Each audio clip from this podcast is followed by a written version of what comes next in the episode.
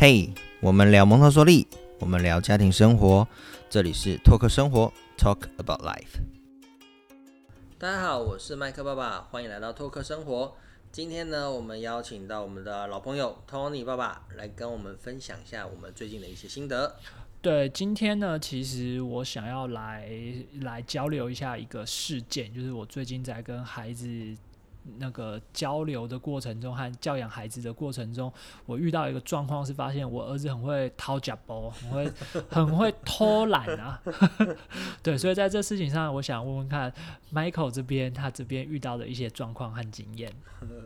其实我最近有一个发现啊，就是说，呃，在这一段时间啊，我会给我儿子念一些 b u r p l e 的字卡。然后我在念字卡的时候，因为那个字卡上面就有图，或者是它是拼音，例如说草原，然后它是吃敖草鱼安园这样子。那我就有发现，我儿子会发挥他的想象力跟联想力，他看到吃凹，他就知道下一个是圆，他根本不 根本不去念它或不去拼它，然后我就会纠正他，然后我就会去跟他说你不可以这样，或者是怎么样怎么样怎么样，就想说你这是一种偷吃布的行为。所以我想这。这个 case，我想问问看，Michael，你怎么看这整件事情？好，其实这是一个很普遍大人的思维，在在看孩子了，就是我们会认为说，呃，孩子偷吃不？你看啊，你已经帮孩子去贴了一个标签，或者做了一些判断了，你觉得他在可能耍小聪明，他没有真的达到学习的效果，因为你希望的事情是他去拼吃熬草鱼安圆。对，可是其实你应该反过来看一件事情，是说，哎，孩子他有他的呃学习事情的方式，为什么他吃熬草他就知道圆？因为草原这个东西，这个名词对他来说是熟悉的，他已经有这样子的前置经验了，那当然他就可以去把草原拼出来。那我我我会觉得啦，你如果想要有学习效果的重点在于你念给他听。确保他有不断的听见声音，因为就看孩子的年纪，每一个阶段不一样。你可能在两岁多，你要不断不断的让他去听到声音，你要帮他去解音，你要去帮他拼音，所以你会去把吃熬草、鱼丸园、草原念给他听。那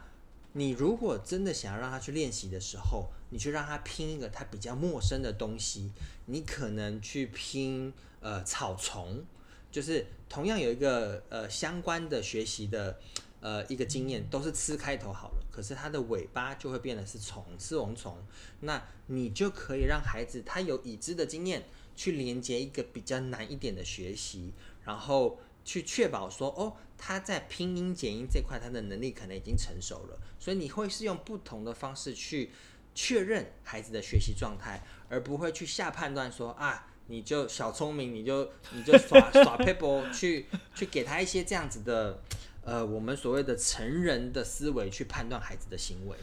对，所以对，因为这件事情，其实我也一直在发现，我在跟我儿子谈对绘本的时候，我觉得我前面就是在阅读这件事情，就是走错这一步，让他 有点恐惧阅读，因为他有的时候念，就是他会照他的想象力念，还有就是他会看着图，看着图开始跟我瞎掰。那我就会跟他讲说：“你确定吗？重念，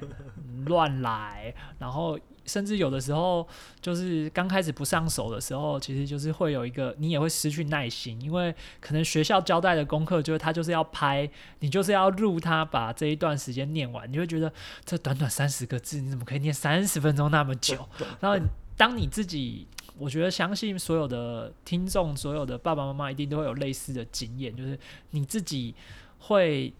你也不知道在急什么，就是那个城市的节奏，你快起来之后，你就会有点想像是拉着他走，让他走不那么快，你就会生气，然后你就会恨他不成才，然后你就会开始，他也会感受到你的歇斯底里，感受到你的不焦虑，然后接着他也会更慌张，那。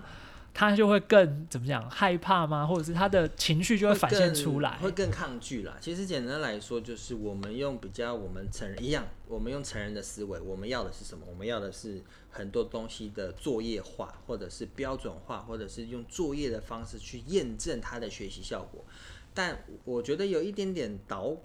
那叫做什么？导果为因吗？还是导？反正就是你用了一个你想要的目的性去要求他，可是其实我们忽略忽略了一件事情，就是孩子的学习的本质其实才是重要的。你你希望他最后呈现出来的成果是这样子，但事实上这整个过程中间好玩，愿意让他去学习，愿意让他拥有学习的动机，这件事情才更重要，因为那个东西是剥夺不了的。你你去求一个哦，他呃三十个字，然后要录给。老师听，他最后可以做到这样的成果，但是你是用逼的，你是用呃比较高压的方式，或是你让孩子感受到这样的目的性很强烈的时候，就像刚刚 Tony 说的，孩子的那种呃反抗心态好了，或者是他有一些些呃投机取巧的方式，因为他也知道你就只是要他念出来，他他呃他会发现说你不在乎他。整个学习的状态跟他真的能不能享受在其中的状态的，你你你的目的导向太明确了，那对孩子来说，那其实是一种无形的压力，跟会降低他学习兴趣的东西。所以，我我觉得啦，回到一件事情，我我们会希望说，我们在做很多的推广跟分享的时候，回到一件最根本的，就是跟随孩子。你要知道说，孩子在二到六这个年纪好了，他我们举例是语文嘛，他的语文学习状态应该是什么样？譬如说。二岁多的孩子，他会不断的要去玩声音，去听声音，然后慢慢的才会去认识符号，才会去解音，才会去拼音。那阅读这件事情其实是水到渠成的。当你前面这些的，你边陪他玩，边陪他学，边陪他呃这样子的过程当中，最后最后拼音解音对他来说其实很简单，那个不会有太多的压力。对，所以其实我跟 Tony 私下有聊嘛，我们会觉得我会跟他讲说，你不要。呃，太逼迫孩子，并不是说不要给孩子压力好了。可是，当你的那种逼迫、压压迫性很强的时候，其实孩子是感受得到的。那他也会觉得很无聊。就是，就好像举个例，成人的例子好了。你你如果说你被逼着最后一定要达成什么东西，我完全不管你的过程，那你的这个当中的过程，你是不是就会呃，你可以投机取巧，或者是你会用任何功利的形式去完成？那可是其实学习的过程才是重要的，对。那我觉得等于说我们用成人的架构去架在孩子的学习上，那就会有一点点可惜。而且我觉得过程这件事情真的是我之前觉得还好，但是现在除了说这一年来就在家陪着孩子的时间很多，然后还有就是跟 Michael 这边有一些了解，有常常聊天了解一些蒙特梭利的东西。我觉得有一件事情很重要，就是我觉得是大人自己。大人自己的自己的空口白话，像是大，我觉得这，我觉得刚刚讲的这件事情真的是我调整了一段时间，就是像是大人都会嘴巴上都会告诉你说，呃，我不在意孩子的成绩，我只希望他活得快乐，或者是说我不在意，我不在意他，我不在意他的。他的呃，他表现，我我希望的是他在这个过程中就是享受到。那那你在这过程中享受他，你你干嘛你干嘛逼他这件事情？我会有深刻的感觉是这样，是因为有一次就是我儿子他我不知道他哪根筋不对，反正就是一个字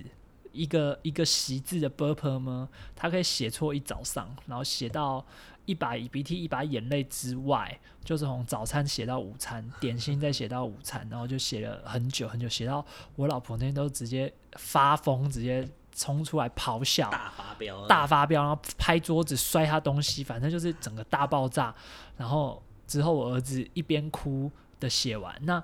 以结果来说是什么呢？我儿子在三分钟之内，原本错的东西全部写对了。那大概有六格六格那种拼音的字都是三连音，还有六格，然后他瞬间全部写对。我在那个瞬间我就想到我自己的人生，就是像我我真的讲，我真的那瞬间我真的就是很震撼，就是我的高中是念那种就是私立的学校，然后学校以就是升学闻名。那其实里面升学闻名的方式就是。老师是用填鸭式的方式叫你一直去写很多测验卷，然后写错就是叫你罚站，然后写到补考，然后就一直叫你在那边耗，就消耗你的青春。你每天早上就是。是呃六点半钟出门，七点进学校，然后晚上到九点回来，然后这样连续连续三年。那完了之后，我就看到在那时候我们学生的考试什么都是就很很行啊。可是完了之后，你到大学你就发现，哎，跟什么都不什么什么都不想学，你就只想只想耍废，只想玩，只想把我错过的人生全部补回来。对，所以我在那瞬间看到看我儿子，我就想到啊，人这个动物真的就是，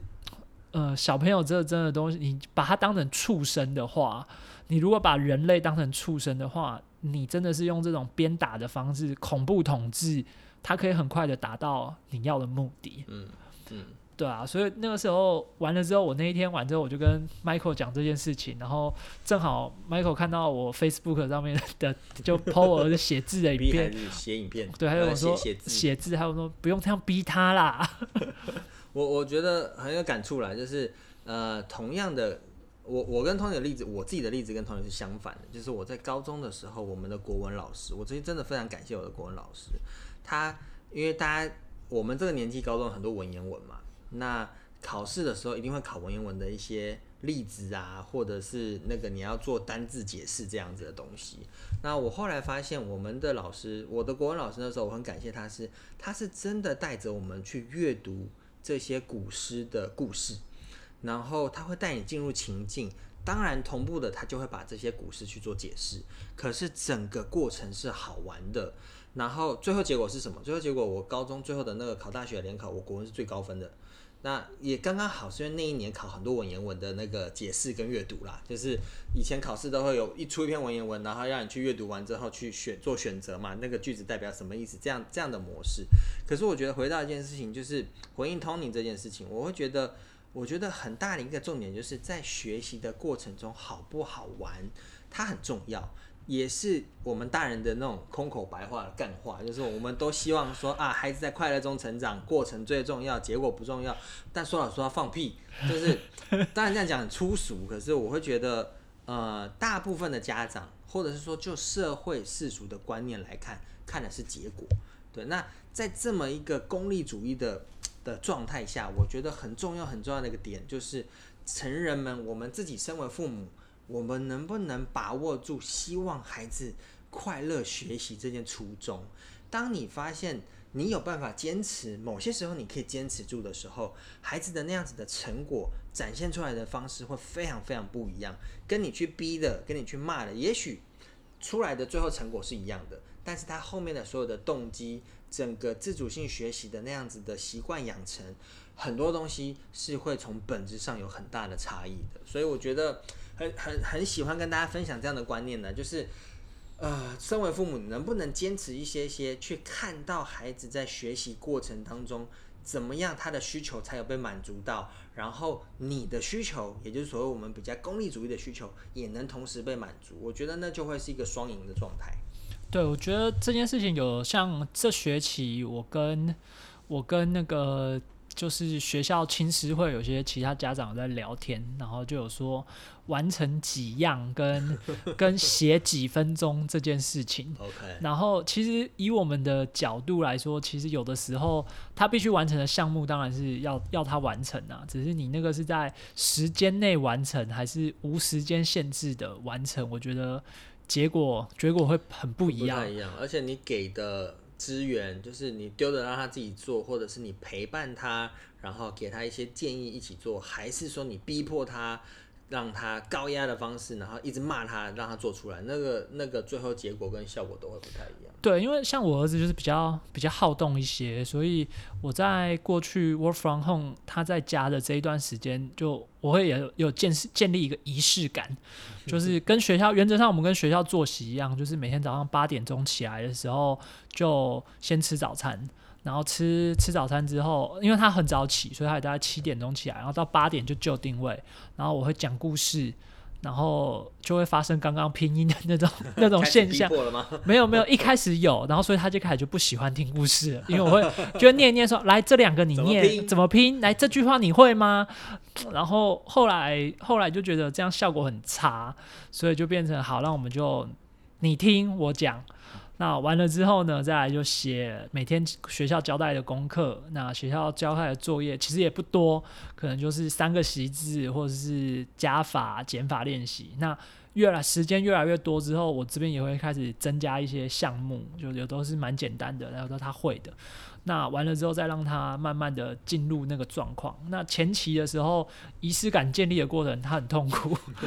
因为他就是呃，怎么讲？可能觉得你在家跟在学校感觉就是不一样。对，对。然后他总是同连学校作业可能都要写一整个早上。那后来我就会发现说，哎，告诉慢慢鼓励他，哎，你这样子你其实写早上写完，下午就可以去玩。那以前接下来下午再加一点点功课，很像就可以渐渐的。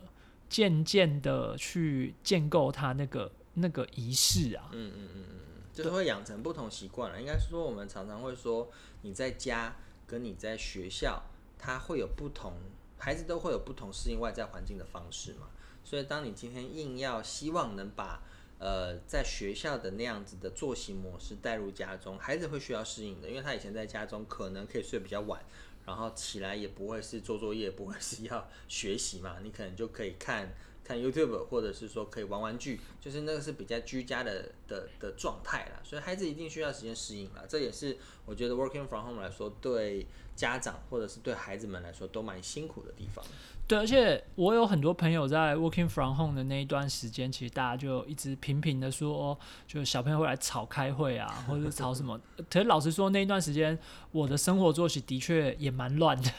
会变成说他他在他在原本上课时间会变成我陪着他，然后完了之后他睡觉，然后我会需要爬起来再把剩下的工作做完，这是一个。那开会的时间，其实有的时候小孩就是他就是想过来，那个时候真的很难控制啊。那我在那时候，我有用一个番茄时钟的训练法，我就会告诉他说，在这个时间里面，例如说你跟他讲几点几分，其实没有太大意义，因为他。他会对他会试读，可是他很像对于一个小时四十五分或者是三十分钟这个没有什么概念，那么实际。对我就直接告诉他说，长征从三走到九的时候，这一段时间不要过来，爸爸要讲电话，然后你先去玩，然后完了之后我会去陪你玩，然后从九走到十二的时候，你可以你可以吃东西或者什么，就会把这个时间告诉他，那接着就把时钟拿出来跟他讲说，现在是多少。那你现在应该做什么？去慢慢建造、建构这个仪式感。我觉得这是我在这几个月里面一开始就发现，哎，很像蛮成功的，就搞定了。哦，就跟他有培养一些默契了。对，这这部分 working from home 这个有一个例子啦，就是我听到人家说，你你在家里你还是要办公嘛，可是小孩会想要去找你，所以他们就在他们的就是居家办公的前面放了一个篮子，然后就会有红球、黄球跟绿球。红球呢，就是怎么样你都不能来打扰我。那黄球呢，就是好了，你真的很急，譬如说你大便在裤子上需要人家洗屁股，好，这种急迫性你可以来找我。绿球就是好，你想来就来，对，就是一样。我觉得就是一些新的规则，你会在家中跟孩子去互动。那我我觉得反正 working on working from home 这件事情，就是大家就会各出怪招嘛。那我我我会觉得都都都是方式，然后都希望大家可以跟孩子有一个比较好的相处模式。好，谢谢今天 Tony 的分享，那也希望我们今天的讨论呢，对你可能会有一些些帮助。那希望大家持续关注我们的粉丝团 Talk Talk 生活 Talk About Life，然后我们会持续分享很多呃爸爸育儿路上或者说父母育儿路上碰到的一些故事，然后带出一些小小的观念跟大家做分享。我们下次见喽，拜拜，拜拜。